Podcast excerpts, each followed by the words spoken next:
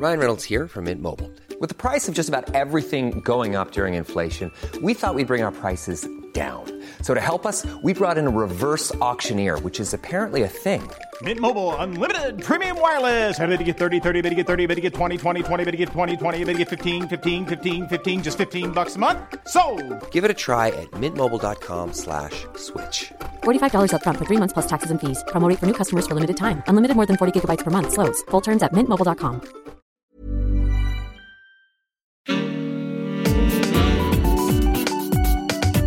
Queer as Berlin.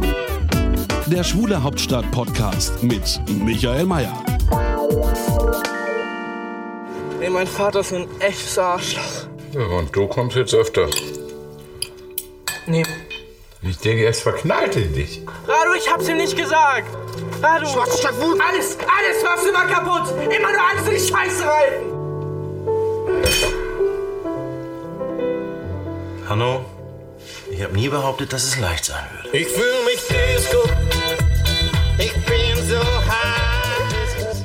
Ja, ihr habt es vielleicht erkannt, das ist ein Ausschnitt aus dem Film Ich fühle mich Disco von Regisseur Axel Ranisch. Das ist schon eine ganze Weile her, dass der Film erschien. Es war ja auch so ein kleiner mittlerer Erfolg in deutschen Kinos 2013, vor gut sieben Jahren. Und Axel Ranisch hat in dieser Zeit eine steile Karriere hingelegt, also hat einige andere Dinge gemacht, außer Film. Und über all das wollen wir reden in der heutigen Folge von Queers Berlin mit Axel Ranisch. Hallo Axel. Hallo, ich freue mich, grüß dich. Ja, ähm, ich, ich habe dich ja schon eine ganze Weile auf dem Schirm, muss ich jetzt gestehen. Und zwar, weil, ich habe es ja gesagt, du bist ja jetzt nicht mehr nur Filmregisseur, sondern machst auch äh, Opern, also als Regisseur, bist Autor, Podcaster, Schauspieler. Man weiß gar nicht, wo man anfangen soll. Ich würde aber gerne erst mal ganz am Anfang mal über deine filmischen Anfänge reden. Also da sind ja diese beiden Filme, die wurden ja auch viel äh, besprochen, also sind mir in Erinnerung geblieben. Also einmal Ich fühle mich Disco, aus dem wir eben den Ausschnitt gehört haben, und äh, Dicke Mädchen. Und Ich fühle mich Disco ist ja ein Film über ein ja, ich sag mal, so einen dicken Teenager-Jungen, der schwul ist und im Plattenbau lebt und der so seinen Weg sucht, so zum, naja, Coming Out. Kann man, vielleicht beschreibst du das mal am besser, besser für alle, die den Film jetzt nicht kennen. ähm, also es ist so ein ganz zarter, lustiger, aber auch trauriger Film, also ein bisschen bittersweet, wie, ja, Ja, ist ein, ein Film über, wie man sich so fühlt in der Pubertät oder wie ich mich gefühlt habe in meiner Pubertät. Ähm, äh, ja, es gibt, es gibt zwei große Sachen. Es gibt einmal die Vater-Sohn-Beziehung äh, zwischen dem Flori und seinem Papa, der Trainer ist äh, für Wasserspringen. Und äh, die beiden wurden eigentlich bisher in ihrem Leben etwas auseinandergehalten durch die ordnende und schlichtende Kraft der Mutter. Und diese Mutter äh, stirbt leider an einem Gehirnschlag und plötzlich sind die beiden Männer auf sich allein gestellt. Und nun, die kennen sich gar nicht so wahnsinnig gut und äh, die haben auch sehr unterschiedliche Interessen und Lebenswelten. Äh, Flori interessiert sich nicht für das, was sein Vater macht. Der Vater interessiert sich nicht für das, was Flo macht. Und, äh, und, und getraut ihm zu sagen, dass er schwul ist, hat sich Florian sowieso noch nicht. Äh, darum geht's und dann geht's eben auch noch parallel um eine erste Liebesgeschichte und Florian äh, verliebt sich halt ausgerechnet äh, in einen Sportler seines Vaters. Und, ja, so ganz ja, witzig, weil der Vater ist auch, äh, äh, obwohl er Trainer ist, hat auch nicht so eine sportliche Figur. Das ist auch ganz, ganz lustig so. naja, er trägt auch diesen Oberlippenbart, den mein Vater getragen hat früher. Und sag mal, und dicke Mädchen, ähm, da spielt ja, jetzt habe ich den Namen des Schauspielers vergessen. Heiko Pinkowski. Heiko Pinkowski, genau. genau. Der spielt ja da auch mit in ja. dicke Mädchen. Und das ist ja eine Geschichte über ja zwei ältere Schwule mit äh, ihrer Mutter. Die Mutter ist dann deine Oma im richtigen ja, Leben. Richtig, genau.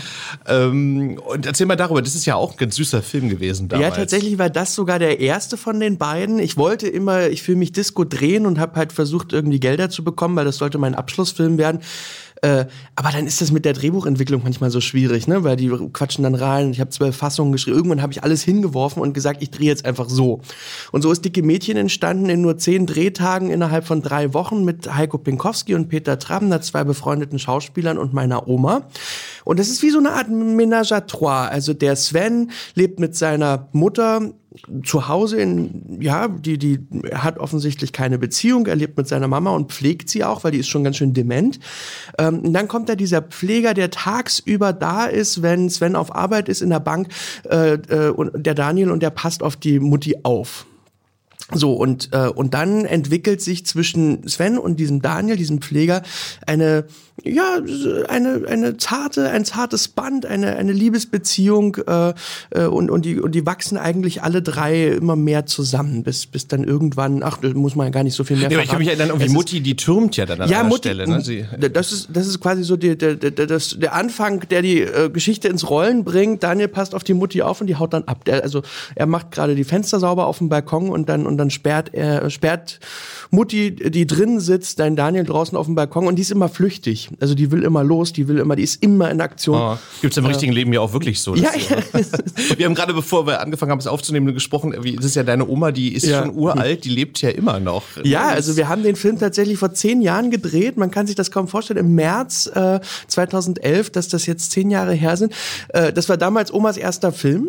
Äh, sie war 89 Jahre alt, jetzt ist sie 99. Wie und Oma hat schon noch mehrere Filme dann gemacht. danach, Ja, oder? echt ja. Die, ist, die hat richtig, die hat richtig losgelegt. Die hat Theater gespielt Ach, unter der gar nicht. Regie von Corinna Harfuch. Die hat Echt? bei lieben Kollegen, bei Dietrich, Dietrich Brüggemann, Philipp Okay. Eichholz, jetzt zuletzt bei Ina Weiße in dem ganz tollen Film Das Vorspiel hat sie mit. Also die hat Wow. wirklich. Ich habe jetzt mal neulich alles zusammengezählt. Da sind über 20 Filme zusammengekommen, ist die ja Oma jetzt inzwischen gedreht ein, hat. ein Allstar. So auf, Ja, auf die ich- alten Tage so lustig. So einen, so, einen, so einen offenen, tollen Menschen wie meine Oma in dem Alter kriegst du so auch nicht ohne Ja. weiteres. Also wenn du mal wirklich jemanden brauchst, der an die 100 ist. Wow, okay. Ja. Sie Ja, hat sich jetzt das Becken gebrochen vor fünf Wochen und äh, aber die kommt gerade wieder hoch. Also wir haben jetzt innerhalb der Familie fünf Wochen lang äh, äh, 24 Stunden Rundumbetreuung gemacht. Okay, also Und- es stehen dir wahrscheinlich noch viele weitere Jahre bevor. Auf jeden Fall.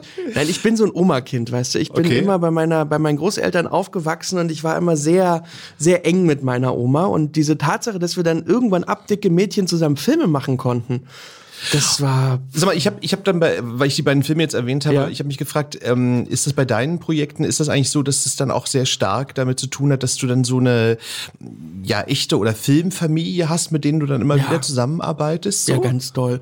Ich nenne das auch meine Filmfamilie und das, das vermischt sich auch. Und wer, Also- wer ist alles da mit dabei bei der Filmfamilie? Also Schauspieler, Genau, also Schauspieler, also da, da gehören ganz oben drauf Heiko Pinkowski, Peter Trabender, meine Oma Christina Große, die ich über alles liebe, Thorsten Merten, äh, Friedhof Gavender, der die Hauptrolle in Ich will mich Disco gespielt hat, den Jungen, den wir damals, der war 15, als wir ihn äh, gefunden haben. Äh, der hat dann auch in weiteren Filmen mitgespielt. Also es gibt auf jeden Fall so eine Reihe von, von Schauspielern, mit denen ich immer wieder gerne zusammenarbeite. Und dann aber auch hinter dem äh, äh, der Kamera, also mein Kameramann, meine Tonmeister, der Mischtonmeister, die Schnittmeisterin Milenka, meine Ausstatterin, Produktion. Wir sind wir sind wirklich ein fester Kreis und äh, und machen eigentlich seitdem wir uns auf der Filmhochschule am ersten Tag 2002 bege äh, 2004 begegnet sind, machen wir miteinander Filme. wow, das ist, das ist bestimmt auch eine tolle Arbeitsatmosphäre, die Ja. man da so hat. So. Du, mal, bist wie in einer normalen Familie. Man zickt miteinander rum. Also mit Dennis, meinem Kameramann, das ist manchmal, äh, Okay. äh, das sind, das sind da aber so, so eine charmanten Zickereien, weißt du, die man irgendwie auch lieb hat. Also, und dann muss man aber oft gar nicht sprechen, weil man sich ja in- und auswendig kennt, weil man telepathisch miteinander äh, kommunizieren kann, weiß, was der andere denkt. Und äh, also ich, ich Ja, schön, ja. Ja. Ähm, sag mal, für alle die Leute, die das nicht wissen, du bist ja, wenn man so will, ein Ziehkind von äh, Rosa von Braunheim. Der ist, äh, war oder ist, ich glaube, er war Dozent an der Hochschule für Film Ja. und Fernsehen in Potsdam. Ähm, erzähl mal so, wie waren das, äh, also bei Rosa ist ja auch oft so, dass die Leute dann so, ja, die einen lieben, die anderen hassen ihn, so, ne, wie, also, aber er war ja offenbar ein sehr, sehr guter Dozent. Also ne? für mich war er der beste Professor, den ich jemals hätte haben können. Es Echt, hatte, ja? Wow, ja, okay. natürlich. Das hatte, das hatte viele Gründe. Ah, ich, ich war äh, noch ungeoutet, als ich mich an der Filmhochschule beworben habe und äh, also zumindest in meiner Familie. Ich war 20 Jahre alt und dann kam diese, äh, ich wurde eingeladen. Äh, man muss am Anfang so eine Bewerbungsmappe hinschicken und dann werden da so, weiß nicht, 20 Leute oder so eingeladen für eine Bewerbungswoche. Und der erste Tag war gleich so ein Improvisationstag bei Rosa.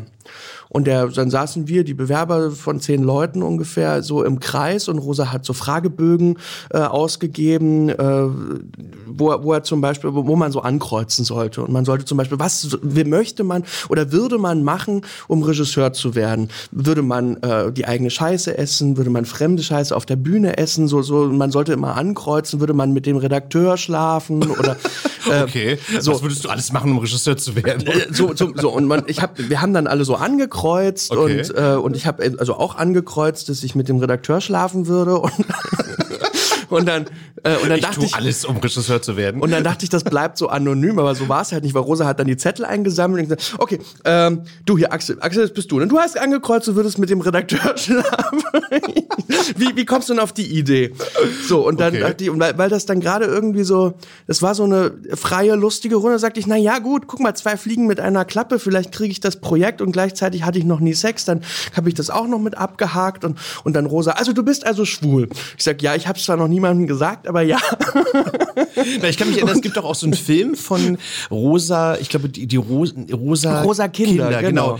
Wo doch auch irgendwie vorkommt, wo, wo du ja irgendwie auch, also fast, nee, fast ein bisschen uncharmant ja irgendwie auch geoutet wirst, so im Sinne von, irgendwie, da wo so eine Szene vorkommt, wo er dann irgendwie auch erwähnt, ja, okay, du hattest noch nie Sex oder irgendwie, war das nicht in dem Film, wo das Ja, ja, ja, ja. Na, Also das, das Outing. Ich, ich habe gedacht, dass das passiert. Also ich war dann äh, äh, Student bei Rosa in, in der Filmklasse und das erste Jahr, wir haben so viele, äh, Rosa hat sich so besondere Sachen ausgedacht, hat uns in den Knast gesteckt oder äh, für zwei Wochen waren wir dann irgendwo in, in, in äh, Neustrelitz immer, immer in Einzelhaft am Tag und abends waren wir zusammen und haben dann immer äh, in unserer Klasse wilde äh, Spiele gespielt, Psychospielchen, die Rosa Aber ich angeleitet verstehe das hat. gar nicht mit der Einzelhaft, aber damit du mal erfährst, wie das ist oder, oder, oder. Naja, und weil, weil wenn man dann irgendwie, ja, wie, wie das ist, wenn man mit sich allein ist und was dann so, so. kommt. Wir haben dann irgendwann eine Kamera äh, ge- gekriegt und dann nach einer Woche haben wir den Schauspieler aus dem Theater in Neustrelitz mit in die Zelle reinbekommen. Ach so, und dann okay. sollte ein Film dabei rauskommen. Ah, okay. Und, und das waren natürlich so Sachen, wo wir, wir Studenten und aber auch Rosa unwahrscheinlich viel übereinander rausgefunden haben. Und, äh, und ganz schnell waren halt diese Barrieren zwischen, das ist Professor, das ist Student, das ist, das, das war halt ganz schnell irgendwie weg. Es gab so ein grundsätzliches Vertrauen und wir waren in der Klasse, eine Klasse, die unwahrscheinlich viel Lust auf diesen ganzen Kram von Rosa hatten. Na, jedenfalls wusste Rosa unwahrscheinlich viel über mich, mehr als alle anderen innerhalb kürzester Zeit. Und dann rief er plötzlich mal bei meinen Eltern an und sagte, sag mal, äh, nächste Woche Samstag, ich würde gern mal bei deinen Eltern vorbeikommen. Kann ich zum Kaffee trinken kommen? Ich möchte ein Elterngespräch führen. Oha, oha. Und äh, ich saß gerade bei meinen Eltern und sagte, Rosa will vorbeikommen. Und dann, äh, ja, ja, warum nicht? Seid ihr Okay. euch sicher? Und, äh, und dann hat er sich gefreut und dann eine halbe Stunde später wieder angerufen, kann ich auch einen Kameramann mitbringen? Und dann habe ich meine Eltern gefragt, kann er einen Kameramann mitbringen? Und meine Mutter, ach, warum denn nicht? Und ich dachte nur, oh Gott, das ist Ja, völlig er macht klar. alles immer zum Film, ne? So, äh, äh, ja, ja. Biolek, Kerkeling, nun werde ich selbst geoutet vor der, vor der laufenden Kamera von Rosa.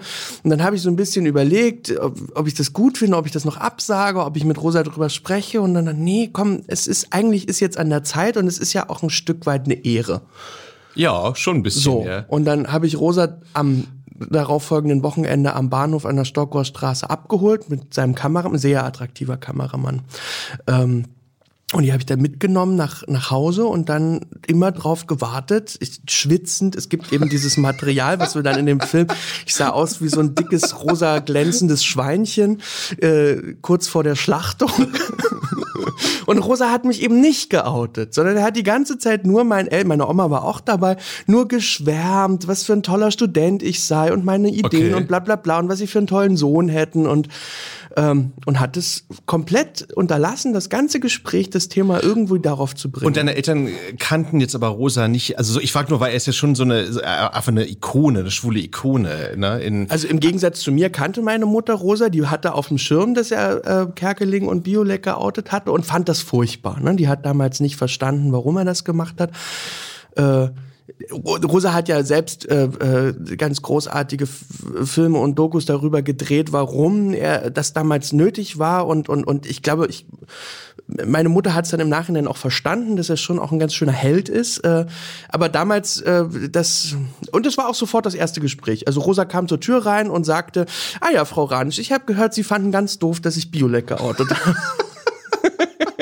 okay, Und okay. zack, musste, musste, äh, aber dann war das, dann war das weg und Rosa war zuckersüß. Aber das führte natürlich dazu, dass ich irgendwie danach nicht mehr lange gebraucht habe, um mit meinen Eltern drüber zu sprechen. Ja, ich wollte gerade fragen, Ja. ne, weil das ist ja dann so naheliegend eigentlich. Ne? So.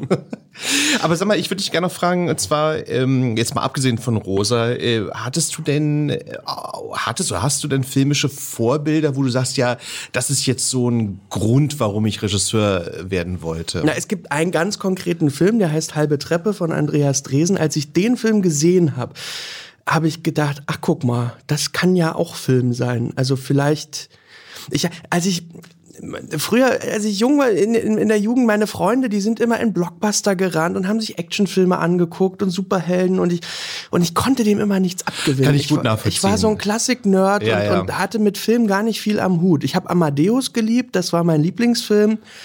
Aber sonst so das, was man unter Kino Und als, als dann plötzlich halbe Treppe in die Kinos kam, und, und ich die alle mochte und ich die alle kannte, irgendwie aus meiner Nachbarschaft, also so, so, weil das waren Typen, die, wie sie bei uns zu Hause in Lichtenberg wohnen.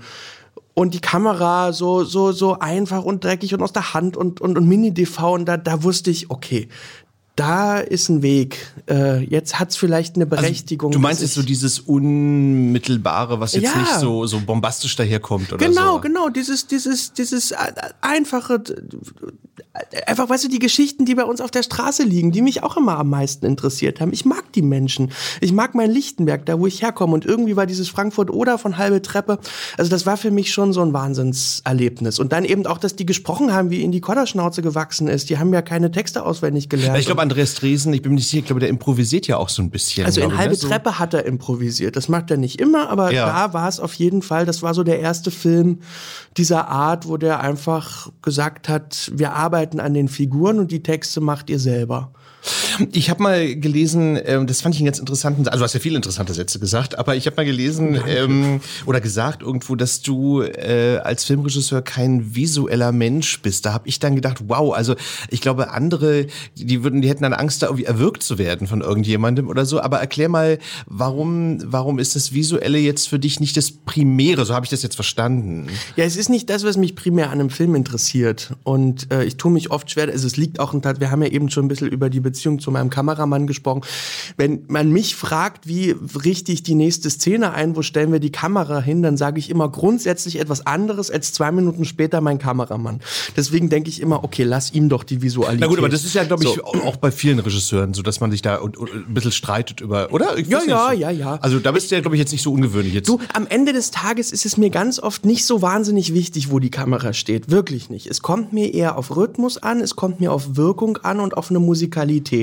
Ob da Musik drin ist oder nicht. Also ganz oft arbeite ich auch Szenen äh, oder erarbeite ich Szenen mit Musik im, äh, im Hinterkopf, wo ich weiß, guck mal, hören wir uns mal das an. So wie diese Wirkung, wie dieses Tempo, wie dieser Witz in der Musik, so muss die Szene nachher sein. Und Rhythmus ist so wahnsinnig wichtig. Ich liebe es zum Beispiel auch im Schnitt die Szenen entstehen zu lassen. Also gerade wenn man improvisiert, hat man ja viel Kraft und Macht im Schnitt mehr noch, als wenn man nach einem Drehbuch arbeitet. Und dann denke ich immer, ich habe mein Fokus ist dann eher dieser, also eher der auditive Zugang. Äh, und Aber ich könnte mir vorstellen, dass das wahrscheinlich, wenn man jetzt mit den Schauspielern arbeitet, so ein bisschen ähm, schwierig hinzubekommen ist. Oder dass man sozusagen den Rhythmus dann erst im Schneideraum Nee, herstellt. nee, nee, nee, oder? nein, nein, der ist ja schon bei, das ist ja schon beim, beim Dreh auch dabei. Man verständigt sich ja auch schon. Und die, die Schauspieler lieben das. Also die lieben ja auch gerade diese Vorarbeit oder wenn ich ihnen solche Dinge will, wie hör dir das mal an, so ist das. Und dann ist ja das mit dem Schnitt, weißt du, ich schneide ja immer sofort. Also, äh, wenn wir den Dreh beendet haben, dann gehe ich nach Hause, schneide das und schicke das am nächsten Morgen meinen Schauspielern oder wir gucken das zusammen Okay. an und sofort wissen die, ah, okay, so ist das gemeint, so ist das und, und dann können die auch ihr Spiel, dann, kriegen die so ein, so, so ein Gefühl dafür. Ganz oft, weißt du, wenn du so unchronologisch, wir drehen ja auch chronologisch, ne? Ja, wir das, fangen das, mit der ersten das wäre gleich meine nächste mit der letzten. Frage gewesen. Das ist ja auch ungewöhnlich, chronologisch zu drehen. Ja, ne? aber dadurch kriegen die Schauspieler so ein, so ein Gefühl für die ganze Handlung, die ganze Geschichte und erleben das, die Geschichte auch wirklich wie, wie am, am eigenen Leib. Und ich kenne das als Schauspieler ja selber, wenn du in so einem Film drehst, wo alles unchronologisch gedreht wird und äh, da kriegst du ja irgendwie keinen, keinen äh, richtigen Bogen hin. Du musst, ich muss, man muss ganz viele Hilfsmittel, ne? Ich habe dann mal so Karteikarten, wo drauf steht, wo ich herkomme und wie ich mich jetzt fühle. Wenn du chronologisch drehst, brauchst du sowas gar nicht, weil du kommst automatisch. Das ist eher wie ein Theaterstück dann eigentlich, ne? Wenn man es chronologisch dreht, so ein bisschen. ja, nur ne? dass, so. wir, dass, wir, dass wir halt die Texte vorher noch Genau. nicht kennen. Genau. Genau. Aber, ja. Aber das, ich meine nur, dass du so, eine, so ein Gefühl für die Evolution der Figur bekommst. Ja, genau. Halt, ne? Ach, so, das hast du schön gesagt, ja. ne? Also, Mhm. ähm, ich fand auch einen Satz von dir ganz spannend. Da hast du mal gesagt, ähm, dass künstlerische Werke so amplitudenhaft rauf und runter gehen müssen. Also Ja. mal lustig, mal traurig. Ja. Das fand ich auch ganz spannend. Also kannst du mal erklären, wie, wie meinst du das? Also nach sieben Jahren Studium an der Filmhochschule und Dramaturgie und all dem, was man da so lernt und macht und verschiedene Drehbuchpäpste, äh, äh, Päpste, die man liest, ist das die Regel, die ich mir gemerkt habe. Du musst eigentlich immer rauf und runter. Also das Leben lebt von Kontrast und der Film eben auch. Und das Leben ist auch Kontrast, weil es ist ein, ein toller Tag ist nie immer nur toll. Es gibt immer irgendwo Katastrophen und Rückschläge und äh, Schicksalsschläge sind nicht einfach nur traurig, sondern sie haben oft auch eine humoristische Dimension. Es liegt immer alles wahnsinnig nah beieinander und deswegen achte ich als einzig wirklich wichtige dramaturgische Regel immer darauf, dass ich meine Figuren äh, vom, vom Himmel hoch jauchzend in die nächste Depression hineinstürze und damit spiele. So. Also dieses Bittersweet auch, denn ich das ja, immer so. ja, ne? ja, ja. Aber, aber das, das braucht's auch. Also genau das. Und, und das, letztendlich ist es das Gleiche wie in der Musik, wenn du schnell, langsam oder äh, Dur, Moll, die Kontrast, Tra Kontraste sind's, die es ausmachen. Wenn irgendwas nur bergab geht, dann da langweilst dich irgendwann. Und wenn immer nur Friede, Freude, Eierkuchen ist, hast du auch keinen Spaß. Na, das ist ja auch, äh, ich krieg den Satz jetzt nicht mal wörtlich zusammen, aber ich glaube, Charlie Chaplin hat es ja auch mal gesagt, dass ja im Grunde genommen so die Komik, äh, also so seine Figuren sind ja, wenn man mal genau hinguckt, ja auch ganz traurige Ja. Figuren, ne? Also ob, Ja. Obdachlose Ja. oder ganz, ganz armer Mann und so, ne? Aber dann, wo dann trotzdem einfach so durch ihn dann so eine Komik entsteht. Ja, das ist ja in Dicke Mädchen hatten wir die, die, die Mutti mit der Demenz und natürlich bei aller Tragik der Demenz ist es auch, es gibt so fantastisch bezaubernde Momente, wenn die im Kopf so frei werden, ja. Wenn, wenn, wenn, wenn die zusammenhangslos dadaistisch plötzlich vor sich hin monologisieren und du denkst so, wow, das sind jetzt Zusammenhänge, die würdest du mit einem klaren Menschenverstand niemals hinkriegen. Und es ist aber toll. Ja, ja, klar, wenn man das irgendwie auch dann so einfangen kann. Ja, ja, das stimmt. ja. Äh, sag mal, ich würde dich gerne fragen, und zwar, äh, weil ich ja vorhin gesagt, du hast ja Karriere gemacht, hast du ja eindeutig. Du bist ja dann äh, irgendwann auch zum äh, Tatortregisseur avanciert. Da habe ich mehrere Fragen zu. Und zwar, ähm, äh, weil mich hat irgendwie interessiert, ähm, wie ist denn das eigentlich? Also, das ist ja so ein altwürdiges Format. Das war ja im letzten Jahr auch 50 Jahre Tatort, wo schon ganz viele Schauspieler, ganz viele Regisseure da ähm, tätig waren. Wie ist denn das eigentlich, wenn man da so zu so einem ganz altehrwürdigen Format dann kommt, so als, als Neuling? Ist das so ein bisschen furchterregend auch? Oder? Also ich hatte bis von meinem ersten Tatort, den ich gemacht habe, schon ein, zwei Tatort-Anfragen gehabt mit Drehbüchern und wie man das so macht. Und die habe ich ganz, äh, die habe ich abgelehnt, weil mich das nicht so interessiert hat. Also der klassische Kriminalfall. Äh, Wow, ist aber, ist aber auch mutig, ne? So, wow, ich habe kein Interesse. naja, aber ich meine nur, weil Tatort ist ja so, also ist ja schon, ist ja schon ein bisschen was so, ne? Weil- Ja, aber weißt du, diese, also was mich, was mich so oft am Tatort eben nicht interessiert, und das ist auch das Problem, weshalb ich sicherlich auch nicht der richtige Regisseur bin äh, für die Zukunft äh, eines Tatortes, mich interessiert dieses Analytische an einem Fall arbeiten einfach nicht. Ja, kann Also- ich ich weiß, was du meinst. Ich ja, bin, ja. ich, Mhm. ich bin, ich habe Menschen lieb, wirklich, ganz doll. Und ich will die so richtig verstehen. Und wenn da jemand stirbt, dann will ich heulen und will wissen, wen ich da verloren habe. Und wenn jemand irgendwas Schlimmes tut, dann will ich den auch so gut kennen, dass ich mitfühlen kann, warum er das tut. Und all das wird mir ganz oft im Tatort gar nicht gegeben, weil die sind am Anfang tot und ich entwickle keine Beziehung zu denen oder der Mörder wird mir vorenthalten, damit ich nicht zu früh rauskriege, wer es ist. Er entwickle ich auch keine Beziehung zu dem, bleiben mir die Kommissare. Ähm, das ist irgendwie ist das so ein deutsches Format, das mit dem Krimi. ja? Tatort Also- ist total deutsch, ja. also total. In, insofern, insofern habe ich, äh, hab ich gedacht, okay, wenn ich jetzt so einen klassischen Tatort angeboten kriege, dann bin ich der Falsche dafür. Und dann kam aber die äh, äh, damalige äh, Fernsehspielchefin vom, äh, vom SWR, Martina äh, Zöllner, zu mir und sagte, ich will dir mal was zeigen bei uns in äh, Ludwigshafen. Wir haben so ein, so ein äh, Amateur-Theater-Ensemble. Die sprechen in Mundart und die sind in Ludwigshafen ein, ein großer äh, äh, Kracher. So, die sind berühmt, bekannt, äh, spielen immer vor ausverkauften Häusern, haben so ein kleines selbstgebautes Theater. Äh, guck dir das doch mal an und dann schauen wir mal, ob wir auf, irgendwie auf irgendeine Idee kommen, was man da machen könnte. Und dann haben wir uns das und ich habe die, ich habe die gefeiert. Ich saß da in dem Theaterstück. Ich habe tatsächlich vorher noch nie so richtig mit Pfälzisch zu tun gehabt und dann babbeln die da pelzig und das war Okay. und das war das war bezaubernd. Ich habe ich hab mich also ganz normale Menschen, die eigentlich andere Jobs haben, äh, stehen da leidenschaftlich auf der Bühne, lernen da die Texte auswendig. Spielen. Ach so, das sind gar keine Profis. Nein, ja. überhaupt nicht. Ach Das so, war okay. absolutes Amateurtheater. Ah, Also okay. die sind, also die arbeiten bei BASF oder Okay. oder als Krankenschwester oder Bäcker. Also wirklich ganz, ganz normale Berufe. Äh, auch nie mit einem großen Schauspielkontext im Hintergrund. Ah ja, also so und die stehen auf der Bühne und weil sie ihre Mundart so gern haben, spielen die da Boulevardkomödien in pfälzischer Mundart.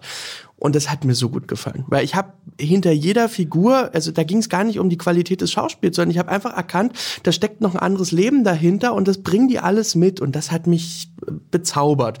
Und als wir dann nach der Vorstellung am Abend im, im, in der Hotellobby saßen und was tranken, sagte Martina, eigentlich müsste die Lena Odenthal als Ludwigshafnerin mal hier einen Mordfall ermitteln. Okay. Und dann habe ich gedacht, ja, also das würde mich auch interessieren. Wenn ich die porträtieren darf, wenn ich mit denen arbeiten kann. Und dann haben wir uns tatsächlich diesen waghalsigen Plan gemacht, dass wir für alle 25 Ensemblemitglieder äh, Rollen schaffen, die in diesem Tatort vorkommen und äh, wir das im Prinzip beides mitnehmen. Wir nehmen deren wirkliches Leben und wir nehmen deren äh, schauspielerische Leidenschaft und Ambitionen mit und, und schreiben jedem eine Rolle auf den Leib. Und dann haben wir zwei Jahre lang mit denen äh, daran gearbeitet. Ich bin Ah, dann ja. immer wieder nach Ludwigshafen gereist, Okay. mit den Schauspielworkshops gemacht, habe den Peter Trabner mitgenommen äh, und wir haben dann Figuren entwickelt. Jeder seine eigene Figur und haben die dann Stück für Stück zusammengesetzt äh, zu einem Ganzen, wo dann natürlich die Leiterin des Theaters relativ schnell dran glauben muss und dann als Geist immer wieder auftaucht um Lena Odenthal. So. Und das hat mir, es hat mir so einen Spaß gemacht. Und den ganzen Kollegen vom SWR auch. Also, dass man mal wirklich so unverkrampft und frech an so einen Tatort rangeht. Da ist ja auch eine ziemliche Freiheit, die, die du dann Ja, da hattest. das, ne? war, so, das äh, war geil. Wir haben das improvisiert und wir hatten, wir haben wirklich manche Takes halt nur ein, zwei Mal gemacht und dann habe ich dann wieder geschnitten und am nächsten Tag habe ich gesagt, ach komm, hier machen wir noch mal was anderes und so und und wir, also es war eine der, es war wie bei dicke Mädchen eigentlich. Es war ein, eine Lust am Start äh, die dann eben leider äh, die, die Premiere gar nicht überlebt hat. Weil bei, bei der Fernsehausstrahlung haben wir für diesen Tatort so viel Ärger gekriegt, dass äh, Ach, echt? Ja, warum das denn? Äh, wieso? Äh, Ja, der hat halt irgendwie polarisiert. Also die Bildzeitung hat ganz groß geschrieben, schlechtester Tatort aller Zeiten, äh, fürchterlicher, fürchterlicher Dialekt und äh, Okay. improvisiert und Laienschauspieler und so weiter. Und und das haben dann irgendwie alle abgeschrieben und dann und dann gab's halt so eine, also die Hälfte der Presse äh, äh, fand es ganz furchtbar. Okay, ah, das wusste ich Und- gar nicht. Okay. Ja, ja, es war, es war, es war schon ein großer Skandal. Also am Montag danach haben sich irgendwie alle drüber unterhalten. Und mein, mein Professor, also Rosa hat natürlich sofort geschrieben, wow, Titelseite der Bildzeitung, das ist ja der Wahnsinn. Das habe ich auch nur einmal geschafft, eben als ich Biolek Ja, ja. geoutet habe und Kerkeling. Ja gut, aber es war ja dann keine, keine gute Presse, ne? So, ich meine. Nee, äh, es war keine gute Presse, aber es führte halt dazu, dass alle mal irgendwie über den Tatort diskutiert haben und Schreck gekriegt haben. So, also, aber äh, du hast ja, glaube ich, dann irgendwie noch eine zweite Folge gemacht, glaube ich, ne? Ja, So. unabhängig. Das hatte dann wiederum, bei, bei dem ersten ging es halt wirklich ganz um dieses Amateurtheater, Ja. die Hemshof-Schachtel, die bei uns im Film Bubble da schießt. Ähm, und im zweiten Tatort habe ich gesagt, ich, also wir waren so glücklich, also auch beim, beim SWR mit den Redakteuren und die Leute vom Theater, dass wir, dass wir noch in der Rohschnittabnahme gesagt haben, komm, wir hauen gleich noch einen rauf. So. und dann habe ich gesagt, jetzt möchte ich aber gerne mal alle meine, meine Filmfamilie mitbringen und meine Lieblingsschauspieler alle einsetzen. Dann habe ich die da alle reingepackt in den nächsten Tatort. Der hatte dann übrigens eine gute Quote und ist auch gut besprochen worden. Den kennt heutzutage keiner mehr. Das, der spielte dann im Ah, Schwarzwald. ja. äh, aber der hatte auch keine Mundart Waldlust. wahrscheinlich dann, ne? Der war dann Der hatte so. keine Mundart, genau. Und da haben die Leute auch gar nicht gemerkt, dass die Schauspieler improvisieren, weil das sind halt richtige, also professionelle Schauspieler Ja, ja, gewesen, die ah. vor allen Dingen auch das Improvisieren äh, ja mit mir in, in Ich fühle mich Disco und Alki Alki und den anderen Filmen schon längst geübt hatten. so. Ne? Ah ja, okay. Äh, aber das war, und das war mein Glück, dass wir das sofort entschieden haben mit dem zweiten Tatort. Weil wenn wir natürlich auf die Ausstrahlung von Bubble Dash gewartet hätten, hätte ich sowieso nie wieder einen Tatort gedreht. Ich bin ja ganz überrascht, Also. äh, dass man den Regisseuren da so eine Freiheit lässt. Ja, weil ich dachte, jemand Tatort wäre so ganz so mit tausend Drehbuchabnahmen und ganz streng und x Redakteure, die dir da reinreden und so. Das ist Also- jetzt vielleicht auch wieder seit Bubble Dash, weil es gab ja dann danach diese Anregung von ganz oben. Ich glaube, Volker Harris hat das angestoßen oder so. Ah, jetzt sollte es nur noch ein oder zwei experimentelle Tatorte im Jahr geben, damit wir das Flaggschiff der ARD Ja, die machen doch immer, ich zerstören. glaube, im Hessischen Rundfunk immer der mit, mit Ulrich Tukur, glaube ich, ist immer so ein bisschen äh, experimentell, Ja, die, glaube also ich. wo, ne, so. was ist ein experimenteller Tatort und was nicht? Also ich bin ja froh für alles, was, äh, was polarisiert und was, was die Leute zum Denken und zum, zum Reden und Diskutieren anregt. Absolut. Ja. Ähm, jetzt kommen wir zu einem Thema, wo ich mich gar nicht so gut auskenne, musste meine Schande gestehen und zwar, weil du bist ja auch äh, Opernregisseur. Ja. Ähm, ganz, also offensichtlich ist es ja die Liebe zur klassischen Musik, die dich dahin geführt hat. Aber erzähl mal, wie bist denn du, also ich meine, gut, Opernregisseur muss man ja auch erstmal zu der Ehre kommen, eine Oper zu inszenieren. Äh, wie bist denn du da rangekommen? Also Klassik ist wirklich ein Bestandteil meines, meines ganz großer Bestandteil meines Lebens, meiner Kindheit, meiner Jugend. Ich, ich habe das irgendwann für mich entdeckt mit sechs, sieben Jahren, dass das die Musik ist, die mich begeistert, erregt, emotionalisiert, äh, äh, hin und her wirft und dass es die Musik ist, die ich zu jeder Phase meines Lebens brauche, zu immer einen anderen Komponisten, immer ein anderes Werk, was im Zentrum steht. Aber ich hätte nie gedacht, weil ich habe irgendwie vergessen, ich habe immer als Jugendlicher, als Kind äh, Klassik gehört und vergessen, praktisch selbst zu musizieren. Also ich habe nicht Klavier gelernt, erst sehr spät, dann mit fünf, genauso wie in Ich fühle mich Disco, habe ich mir zum 16. Geburtstag ein Klavier gewünscht, obwohl mir mein Papa lieber einen Moped geschenkt hat. Damit so ein Jungen ein richtiger Kerl wird. Ne? Genau. ähm, die Klassik war immer da, aber ich habe irgendwann begriffen, dass ich die niemals beruflich ausüben werde. Und dieses gigantische Glück, dass ich heute Opern inszenieren darf, hatte ich auch durch äh, Dicke Mädchen, weil ein Radiointerview anlässlich der Kinopremiere dieses Films lief, dass der Intendant der Bayerischen Staatsoper Nikolaus Bachler im Radio gehört hat, im Autoradio, während er fuhr. Und dann dachte er, Moment, da ist so ein Typ, weil Dicke Mädchen hatte am Ende, wir haben das ja mit nichts gedreht, kein Team, kein, nur die eigene Mini-DV-Kamera, hat ja 517,32 Euro gekostet, dieser Film. Ja, das ist ja auch so ein lustiges Detail. Ich dachte mal, es wäre ein, ein, ein Mythos, aber das ist Nein, nein, das war ein Mini-DV-Kamera, war, Brötchen. ne? das war, also ich meine, natürlich haben wir im Nachhinein, als der Film ins Kino kam, Geld ausgegeben, um den ins Klar. Kino zu bringen Klar, und im ja. Nachhinein auch noch um zwei, drei Rechte zu klären. Mhm. Aber, äh, aber das Machen des Films waren genau 517,32 Euro. Und da dachte der, nur der, der, der Herr Bachler im Auto sitzend, ach, was ist das denn für ein Typ? So, das gucke ich Okay. mir doch mal an. Und dann hat er den Film so musikalisch gefunden, Ist, ist, ist er ja auch. Der, ja, dass er der Meinung war, der sollte mal kommen und mal, äh, ich hatte gerade die Produktionsfirma sehr gute Filme gegründet, äh, um dicke Mädchen rauszubringen, der sollte mal sehr gutes Musiktheater machen.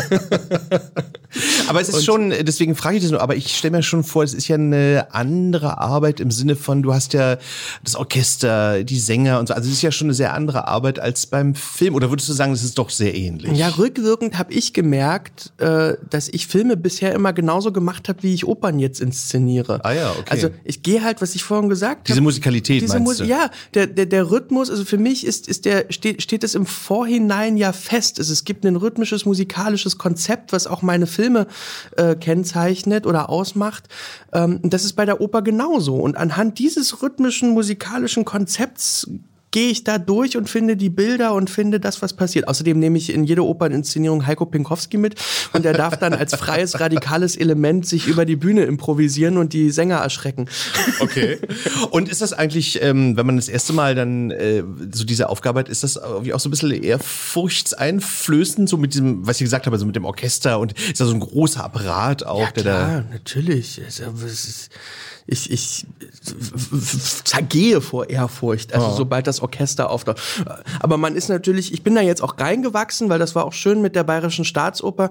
Ähm, jetzt habe ich dort vier Inszenierungen gemacht und da ist jede größer geworden. Ich habe mit einer ganz kleinen Sache angefangen, die eher so kammeropernhaft auch in einem Kino spielte. Äh, zwei Einakter, von der ich einen verfilmt habe und der andere lief dann äh, äh, live im, im Kinosaal und dann wurde es größer, dann durfte ich mit dem Kinderchor zusammenarbeiten, aber das waren dann halt eben irgendwo 120 kleine wuselnde Kinder vom Kinderchor ähm, und dann als nächstes mit dem Opernstudium und so bin ich immer so gewachsen, gewachsen, bis ich jetzt halt äh, äh, in Stuttgart oder in Lyon dieses Jahr Rigoletto auch die großen Schinken mal machen darf und Oh, wow. durfte. So. Rigoletto, okay, ja. Mhm. Und, und, und dann ist natürlich schon, also wenn das Orchester der Bayerischen Staatsoper da erstmal auftritt oder in Lyon oder in Stuttgart, dann hast du schon Ehrfurcht. Und dann stehen da ja auch Leute am Pult, die du, die in meinem CD-Regal alle vertreten sind, Ivor Bolton oder so. Äh, aber es ist ja dann immer nur, die Ehrfurcht ist ja am Anfang und dann merkt man ja, die kochen auch alle nur mit Wasser und man verständigt sich und man, und wenn man nett ist, dann erreicht man ja auch Ja. sehr viel in der Zusammenarbeit. Und ist das dann eigentlich auch so, dass ähm, du als Regisseur dann auch da Freiheiten hast? Also so, dass Ja. du das, weil ich meine, es ist ja dann schon deine künstlerische Idee, die du einbringst. Also wie viel, wie viel Freiheiten hast du dann da? Ja, erstaunlich viele Freiheiten. Also wenn sich so eine Oper erstmal, ich glaube, es gibt Unterschiede zwischen so einem großen Haus wie der Bayerischen Staatsoper und einem kleinen Haus wie, weiß nicht, in Meiningen oder Görlitz oder so, die, die, die ja nicht so viel Publikum haben. In München ist das Haus ja immer voll.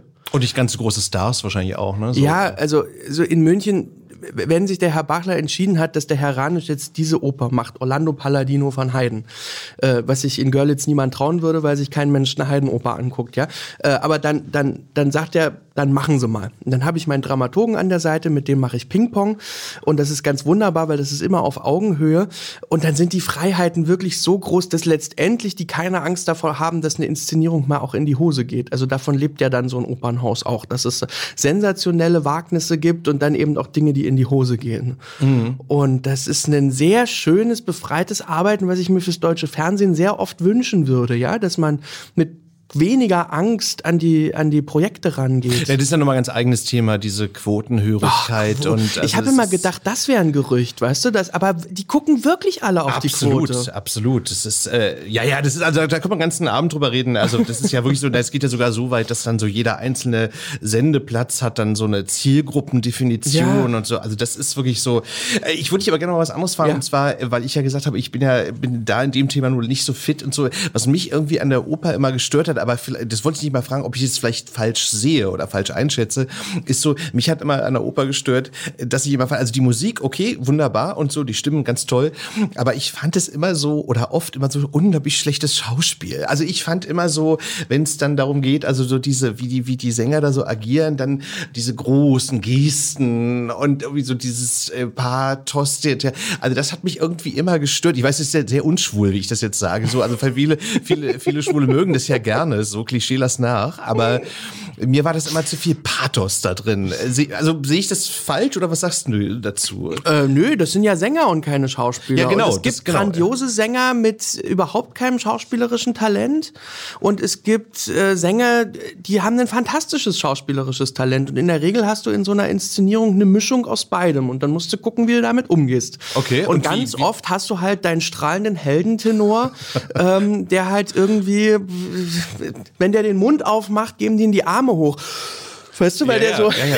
Das- das- das meine ich halt. Pathos erstarrt. ja. Und dann musst du irgendwie, dann musst du gucken, dass du dem immer was in die Hand gibst oder so. Also mein letzter, der hatte dann ständig irgendwie ein Glas oder eine Flasche oder der musste sich am Bett festhalten oder damit ja nicht die Arme so hochgehen, damit der irgendwie oder die treten dann immer am liebsten vorne an die Rampe und wollen dann, weißt du, die gucken dann ihre Partner nie an Das, und das meine ich halt, das meine ich. Und, und wenn du, wenn du als Regisseur dann da sitzt, äh, stört dich das dann oder du musst einfach damit umgehen dann so, ne? Wie mit der, mit der Mischung, was du jetzt gesagt Ja, ich muss mich immer wieder dran erinnern, dass mich das stört, weil natürlich, wenn ich die Ohren zumache, stört es mich extrem und ich finde es ganz grauenhaft und furchtbar.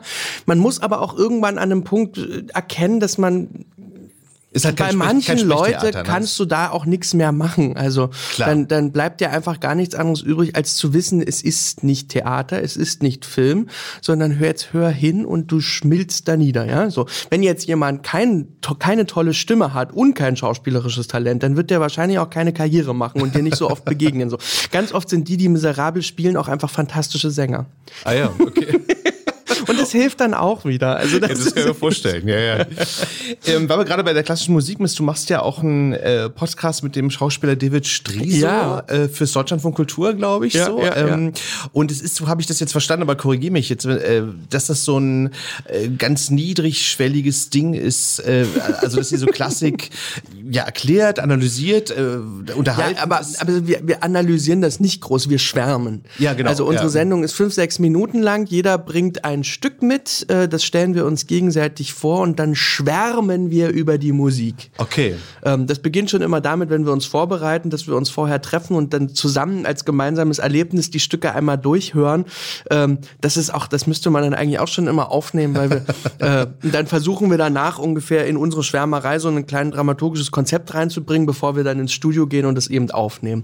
Aber es soll eben darum gehen, deutlich zu machen, dass man keine große musikalische Vorbildung braucht. Äh, um klassische Musik genießen zu können. Und dass es auch vollkommen in Ordnung ist, wenn man seine eigenen Bilder hat oder wenn man eben nicht in musikalischen Fachausdrücken spricht, sondern, sondern einfach ganz aus dem Bauch heraus. Ja, Und, ja, klar, ja. Äh, insofern, wir beide haben uns gefunden, weil wir eben beide so eine Klassik-Nerds sind und das vorher nicht wussten. Wir haben uns beim Dreh kennengelernt von Zorn, so eine Krimi-Reihe, ähm, wo wir beide spielten und dann war es war tief in der Nacht und es war kalt und wir hatten irgendwie äh, äh, viel Zeit, um miteinander zu quatschen und haben halt ganz schnell gemerkt, wie sehr wir Musik lieben, klassische Musik. Und dann kam diese Idee, lass uns das doch äh, im Radio machen. Das ist ja auch ganz, ich glaube, recht erfolgreich, was ihr da macht. So, Ja, ne? ja, und ich, ich, ich habe ja auch so einen missionarischen Eifer, weißt du, ich liebe die Musik so sehr, dass ich versuche, ich merke das ja immer schon in meiner Familie oder bei meinen Freunden, dass ich denen immer versuche beizubringen, Leute, hört doch einfach mal hin, ihr müsst, geh, geh weg, du musst nicht, du musst nicht wissen dazu. Okay. Jetzt mach einfach,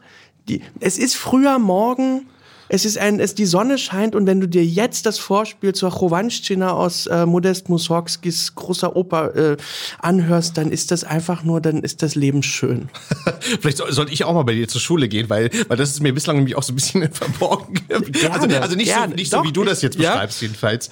Ähm, ich würde gerne dich noch fragen, und zwar, du hast ja auch ähm, Bücher geschrieben und hast auch ein Hörspiel gemacht mit deinem Freund oder einem Mann. Ihr, ihr seid ja, ihr seid ja Seit 2016 äh, 16 sind wir seit fünf Jahren jetzt, genau. Genau. Ähm, das heißt, glaube ich, Anton und Pepe, das Ja. Hörspiel.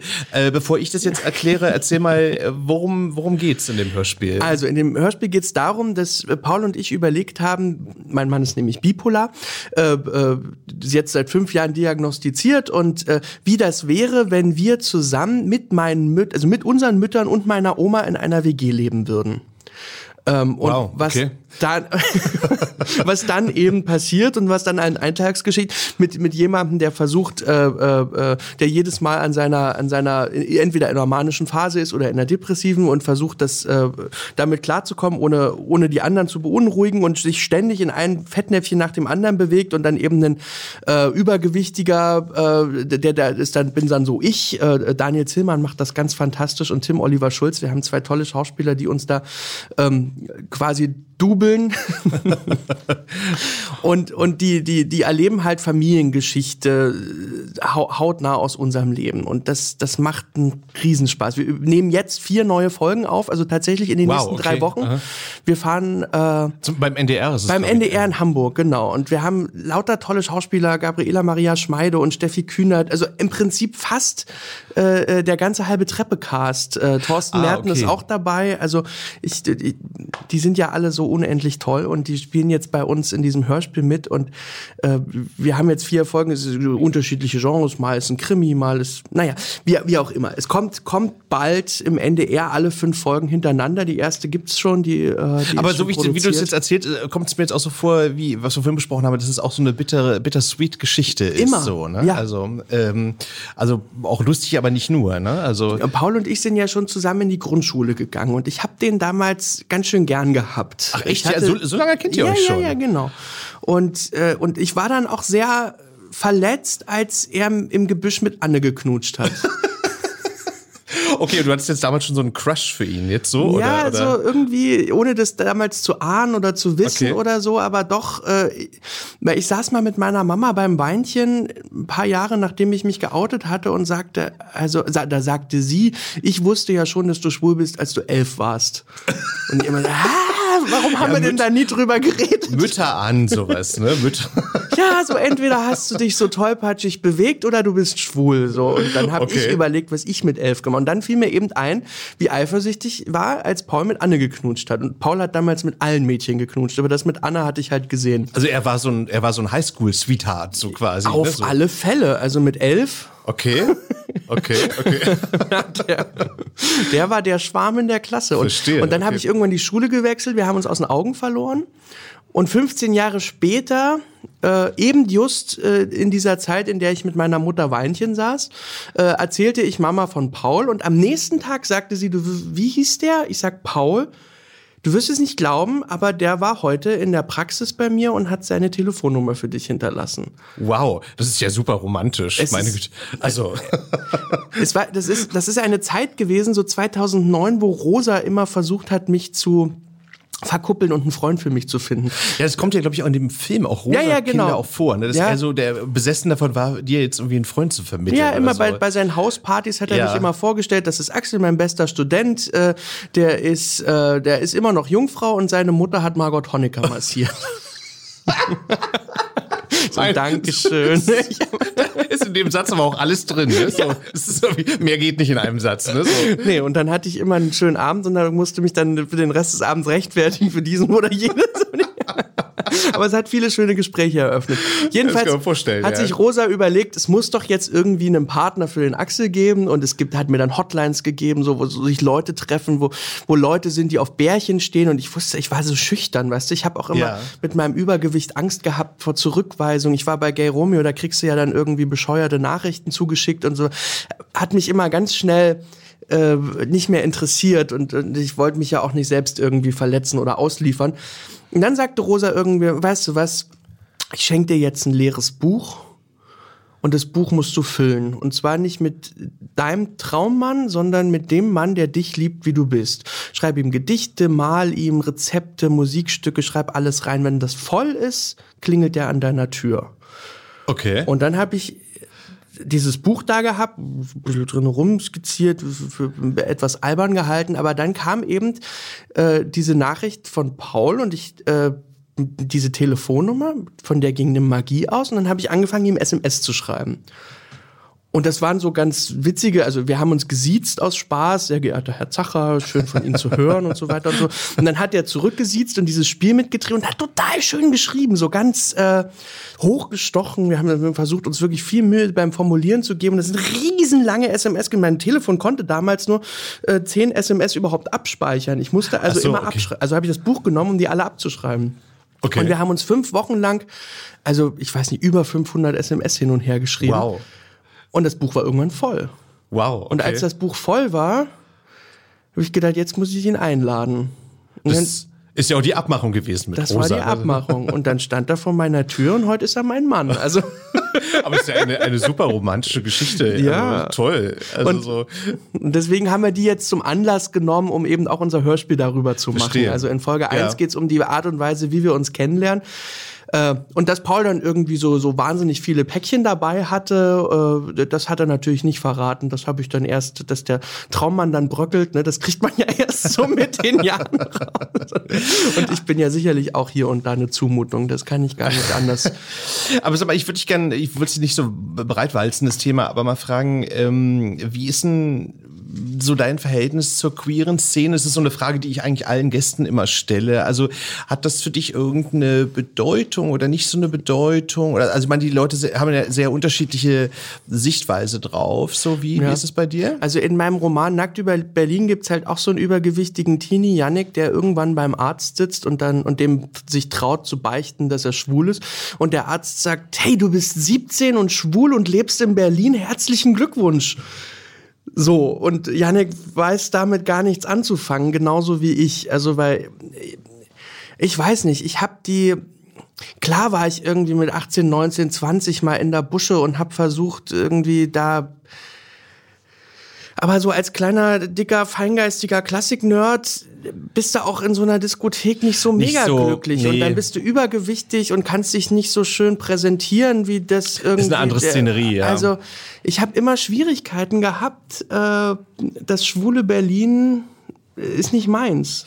Aber sag mal, hast du das Gefühl, dass so, weil das, das trifft ja auch auf andere Leute zu, die quasi, also das beschreibst du ja jetzt ja auch, also die so quasi nicht so reinpassen, jetzt mal so in Anführungszeichen, dass das so in der queeren, schwulen Szene auch so ein Problem ist, so, also dass äh, man diskriminiert schnell, man schließt Leute Ja, schnell aus. So. Klar, also inzwischen ist mir das scheißegal, aber, aber äh, in der Zeit, in der ich äh, gerne schwule Erfahrungen gesammelt hätte, habe ich das gefühlt und habe darunter gelitten. Das ist ja eigentlich auch, äh, ich glaube, auch bis zum heutigen Tag auch nicht anders. Ich finde das immer sehr bedauerlich. Wobei man, wobei man der Fairness halber sagen muss, ich glaube, es ist nicht nur in der schwulen Szene so. Ich glaube, es Ja, gibt es in anderen, anderen Bereichen der Gesellschaft Ja, ja. auch. Ne? Aber ich finde das immer sehr, sehr bedauerlich, weil ich dann immer denke, woher kommt dieser, äh, also dieser Hass oder diese Ablehnung auch. Das das finde ich sehr traurig eigentlich. Also das so, also dass man das andere Leute auch so spüren lässt. Ne? Also, weil es ist ja okay zu sagen, okay, ich finde dich jetzt nicht so sexy mit dir, will ich nicht ins Bett, ist ja, ist ja in Ordnung. Aber, aber, aber diese, diese, dieser Hass, der dann so zum Vorschein kommt, das finde ich immer sehr traurig eigentlich. Naja, da kommt immer was Triebhaftes durch oder irgendwas Getriebenes und das, äh, das blockiert dann manchmal. Ich bin ja auch kein Fan von Testosteron und ich glaube, das ist, wir haben ja in der schwulen Szene viel mit Männern zu tun. Jetzt logischerweise immer zwei Männer, die aufeinandertreffen, logischerweise. Ne? So, ja. Und vielleicht spielt Testosteron da auch immer eine große Rolle und irgendwie, äh, ja, weiß nicht. Ja, mit Sicherheit ist das so. Ja, ja. Aber jetzt kommen wir mal zu einem schöneren Thema. Ja. Und zwar, weil ähm, ich nämlich mal geschaut habe und ich war wirklich völlig beeindruckt davon, weil ich habe mal, ich habe, ich habe mal ausgedruckt, aber das ist auch nur ein Ausschnitt daraus, und welche Preise Axel Ranisch alle gewonnen hat. Und ich war da ganz beeindruckt, weil äh, bestes Drehbuch, bester Filmtitel, Kinofest Lünen, Slam Dance Filmfestival, für Step Award für dicke Mädchen, ähm, lesbisch-schwule Filmtage Hamburg, Jurypreis. Also ich könnte jetzt noch endlos, Torino Gay Lesbian Filmfestival für Ich mich Disco Queer Award. Also wir können noch weitermachen jetzt so. Und ich habe so gedacht, wow, also das ist ja, wie macht der Mann das? Grimme-Preis, das ist natürlich auch toll. Also, Grimme-Preis, ne? Also, wo, wofür hast du den Grimme-Preis bekommen? Familie Lotzmann auf den Barrikaden. Das kenne ich gar nicht. Was ist das? Das war, eine, das war eine sehr durchgeknallte Fernsehkomödie. Eine richtig schöne Klamotte, die ich Ah, für ja. die ARD de Ghetto gemacht habe. Die ist äh, eigentlich vor den beiden Tatorten entstanden, aber weil dann eben mein erster Tatort ausgestrahlt und so polarisiert hat, äh, haben die den zwei Jahre in den Giftschrank getan und sich nicht getraut auszustrahlen. Und dann ist er irgendwann in der Nacht gelaufen. Aber dann gab es ein riesengroßes Presse. Oh Gott, warum kann man den Film denn äh, mitten in der Nacht? Das ist doch ein Familienfilm. Und dann haben wir einen Grimme-Preis bekommen. Seitdem läuft er oft. Aber, Okay. aber richtig, richtig schöne, übrigens ganz brav nach Drehbuch. Äh, Sönke Andresen hat da ein tolles Drehbuch geschrieben. Äh, ja, genau, aber, aber Grimme-Preis, ja. Ja, aber äh, also nochmal die Frage, äh, wie macht der mal? Also ich habe, ich habe, wow, ich habe gedacht, das ist ja irre. Also ich meine, was du anfasst, wird zu Gold. Also so. Aber es äh, offenbar trifft so ein, jetzt mal ernsthaft gefragt, ich glaube, es trifft so ein offenbar so ein so ein so ein, so ein Nerv bei den bei bei vielen Jurys oder so. ne? Ja, so. vielleicht. Es steht ja, also die Menge der Preise steht ja im krassen Gegensatz zur Menge der Zuschauer, die ich im Kino generiere. Also Okay, da gibt es ein Missverhältnis. es gibt ein Missverhältnis. Also wenn man jetzt, äh, ich würde jetzt nicht sagen, dass vielleicht waren irgendwie 30.000 Leute in Ich fühle mich Disco oder so. Damit muss man heutzutage ja auch schon wahnsinnig glücklich sein. Aber der lief ja auch schon mehrere Male im Fernsehen, ne? So, Äh, Ja, ja, ja, Na gut, ja. aber da wird er ja mehr bekommen haben. Natürlich, klar, da gucken die Leute das dann. Aber du drehst ja so einen Kinofilm, damit den vielleicht, weiß nicht, 300.000 Leute gucken und nicht 30.000. Ja, oder gar Millionen, wenn es gut läuft. So, aber ja, gut, okay. Ja, aber, gut, dieses, ja, da, da, dann, ja. Ja. Auf jeden Fall äh, freue ich mich dann wenigstens, dass es natürlich Jurys gibt, die dann bei Festivals irgendwie äh, dann ein Auge drauf haben und sagen, das ist besonders und schräg oder so. Da, da, dadurch kann ich dann wahrscheinlich auch überleben oder so. Weil wenn, wenn man das jetzt nur anhand der, der Zuschauerzahlen angucken würde, würde man sagen, "Hü, so jetzt so, richtig äh, äh, Blockbuster-tauglich ist der Mann nicht. Aber ist, äh, ist eigentlich äh, so, ich fühle mich Disco und so, also, und dicke Mädchen, ist das eigentlich auch im Ausland auch gelaufen? Weil ich könnte mir vorstellen, das sind ja auch so Geschichten, die ja gut im Ausland auch funktionieren, könnte ich mir vorstellen. Ne? Ja, so, aber weil ich fühle mich Disco, weiß ich jetzt nicht, wer, wo, es überall gelaufen ist, weil das nicht in unserer Hand lag. Das hat Salzgeber gemacht und äh, aber dicke Mädchen, da waren wir auch in Frankreich zur Kinopremiere und äh, ja, also und, und auf Festivals ist das sowieso sehr sehr erfolgreich international gelaufen. Aha. Ja. Und der, der Humor, der hat sich auch dann offensichtlich auch übertragen, auch mit Untertiteln dann so. ja, es ist ja so eine Sache mit dem Humor, ne? Man staunt immer wieder auf, auf Drama kann man sich irgendwie einigen, alle wissen, was traurig ist, aber was lustig ist. ja, deswegen frage ich das auch. Ja, ja, genau. Es Ich habe zum Beispiel gemerkt, wenn ich bei so einer Kinotour, deswegen mache ich das auch so gerne, wenn ich vorher den Film ankündigen darf und die Leute sehen mich einmal und merken dann so, wie ich drauf bin und dass, dass sie auch lachen dürfen und dass das auch durchaus ironisch gemeint sein kann oder so, dann reagieren die ganz anders auf meine Filme, als wenn ich zum Beispiel erst im Nachhinein komme und die haben sind, sind quasi einfach reingestoßen worden. Ach so, okay. Ich habe immer das Gefühl, man muss sich doch so die ersten fünf bis zehn Minuten ein bisschen an meine Filme gewöhnen. Ja, man muss sich erst so eingucken und dann ist man, wird man entweder dann äh, wird man abgestoßen oder man lässt sich dann in den Arm nehmen und mittragen. Aber ich finde das sowieso grundsätzlich auch, äh, wenn ich zum Festival gehe, immer schöner, wenn ich schon mal so, so, so drei, vier Sätze vom Regisseur oder so dann vorher mal höre. Das ist wie immer eine ganz schöne Einstimmung Ja, ich- und dann kommt der Film halt. Ich ne? wünschte, ich könnte das vor jedem Film, was weiß ich, im Fernsehen machen. Also wenn die mir jetzt zum Beispiel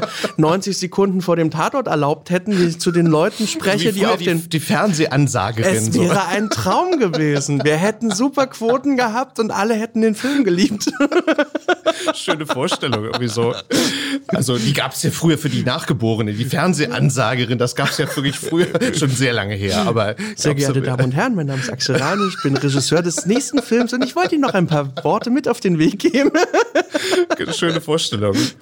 mein Lieber, es war sehr schön mit dir. Es war wirklich toll. Ist die Stunde schon vorbei? Genau, die Stunde Oh ist schon Gott. vorbei. Aber jetzt äh, müssen wir am Schluss, bevor du gehst, äh, noch was äh, klären. Und zwar, ähm, nun haben wir ja Corona, wie wir alle wissen. Man kann es ja schon nicht mehr hören. Aber welche Projekte hast du denn für 2021? Also wenn es jetzt gut läuft und man die dann realisieren kann. Also ich drehe einen Opernfilm.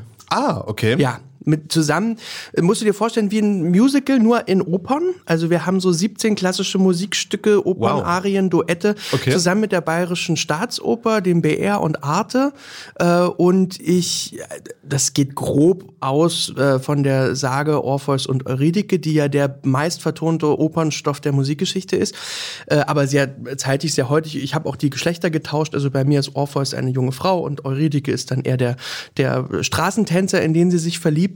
Ähm, und das wird, glaube ich, sehr, sehr schön. Sehr Das opulent. spannend, ja. Und dann, und dann äh, ich will halt so gerne, also weil ich doch so einen missionarischen Eifer habe, was die klassische Musik angeht, will ich äh, andere Zuschauergruppen für, für meine Lieblingsmusik begeistern. Und das ist jetzt dieses Jahr der große Versuch mit der Bayerischen Staatsoper zusammen, das äh, hinzukriegen. Und das wird ein richtiger Kinofilm. Der kommt im Kino und im Fernsehen Wow, und okay. äh, Ah, ja. als einzelne Arien werden dann als Kurzfilme ausgekoppelt und Aber die Geschichte ist quasi dann schon so zusammenhängend erzählt. auf jeden Film, Fall, so, ja, ja, ist eine, eine richtige, also was weiß ich, wie in Moulin Rouge oder genau. Ah, okay. Wow, das klingt ja wirklich spannend. Das ist vielleicht direkt der ideale Film für mich, um da mal ein bisschen Ja, näher, ich denke, näher an die, ich denke, was Musik zu kommen. So. Genau, und dann machen wir natürlich unsere, unsere Radioserie fertig, sodass die dann im, im, im Frühjahr, Frühsommer ausgestrahlt werden kann. Das ist dann jeweils 60 Minuten, also das ist ja auch ein richtiger, das, wir haben 350 Seiten Drehbuch geschrieben im, im letzten Jahr, wir haben viel Zeit. Wow, ist ja lang, ja. Ja, also das war schon auch, und dann müssen wir das natürlich auch irgendwann verfilmen. Und das ist aber dann schon äh, streng nach Buch, es ist nicht improvisiert, dann das Hörspiel, ne? So, oder doch? also oder, nee, es ist schon streng nach Buch, aber mal gucken, wie viel Platz wir zwischendurch noch haben werden. Verstehe. Also, ich find's ja immer toll, wenn die Leute ihre eigenen Worte benutzen. Macht so authentisch. ja, ja, das ist, ja klar, da entsteht vor allem auch manchmal sowas Unerwartetes. Ja, so, ich, ne? dann, dann so. lässt man sich überraschen, du? Es ist auch so schön, nicht zu proben und zu sagen, ich guck mal, was jetzt passiert. Und dann, und dann, und dann könnt, schon beim zweiten Mal sind die Dinge nicht mehr so aufregend wie beim ersten Ja, Mal. ja, das stimmt. Aber es ist auch interessant. Ich habe neulich mal im, im, im Lockdown, also eine meiner liebsten Comedies ist ja, ich meine, gut, also Hollywood-Klassiker, es ist ja so eins, zwei, drei. Und bei Billy Wilder war Ja. das ja angeblich so, und ich, das ist, widerspricht auch immer so meinem Bild, aber, aber der war wohl offenbar so, dass der wirklich, also, also bis aufs Komma genau die, die, die, Sch- die Schauspieler hat sprechen. also der hat die klar. Szene wiederholt, wenn es sich Augen, und das finde ich so interessant. Verstehe ich so, ne? auch, weil wenn es gut geschrieben ist, dann willst du es aber auch, so haben. auf das den ist, Punkt, Das ja. war bei Lotzmann zum Beispiel auch so. Ein krasses Timing, genaues Drehbuch. Und dann dauert's. Und dann wird's auf einmal nämlich richtig anstrengend. Also ich meine, anstrengend ist es eben. Du musst ja auch beim Improvisationsbild immer wach sein. Klar, ja, Und ja. immer gucken, in welche Richtung es geht und was stimmt und was nicht stimmt. Und vor allen Dingen, was du noch brauchst und was du noch nicht hast. Ist ein ganz anderes Arbeiten. Aber, aber diese, diese, dieser manische Perfektionismus, den kenne ich auch. Also Ah ja, der, okay. Also gerade kannst du auch haben, ja. kann ich auch, auch, auch auf der Opernbühne natürlich, ne? Also wenn du Dinge wiederholbar machen musst. Ah. Ja, ja, klar, das ist, muss, muss, muss ja auch so sein, Ja. denn, weil sonst, sonst, sonst treibt man so aufs offene Meer dann Ja. so, ne? Was übrigens Sänger sehr viel besser können als Schauspieler. Dinge wiederholbar machen. Ah, echt? Ist das so? ja, Ja. ja. Wenn, du, Ah, ja. Wenn, bei so einem Sänger einmal was drin ist, dann sitzt das. Und dann ist das auch immer wieder gleich gut. Und bei so einem Schauspieler auf der Theaterbühne, ich habe ja inzwischen auch mal Theater gemacht, da ist so, oh nee, heute habe ich es im Rücken oder, mm, oder ist so, ah. Ja, kann ich mir vorstellen. Ja, ist wahrscheinlich ein bisschen schwieriger jetzt wieder, obwohl den Text lernen, aber trotzdem ist es so schwieriger. Ja, Ja, ja. Ja, zum Beispiel die Opernsänger, dadurch, dass die die Partie ja vorher auswendig lernen müssen, können die ihren Text natürlich auch sensationell. Ja, ja. Mein Lieber, ja, alles Ja, Gute für schön. deine Projekte Dankeschön. dieses Jahr. Ne? Danke Und ähm, ja, da hoffen wir, dass wir wie bald aus dieser Krise hier rauskommen. bitte. so, bitte. Danke, dass du da warst. Ja? Gerne. Bis dann. Mach's gut. Tschüss. Queer as Berlin. Der schwule Hauptstadt-Podcast mit Michael Mayer.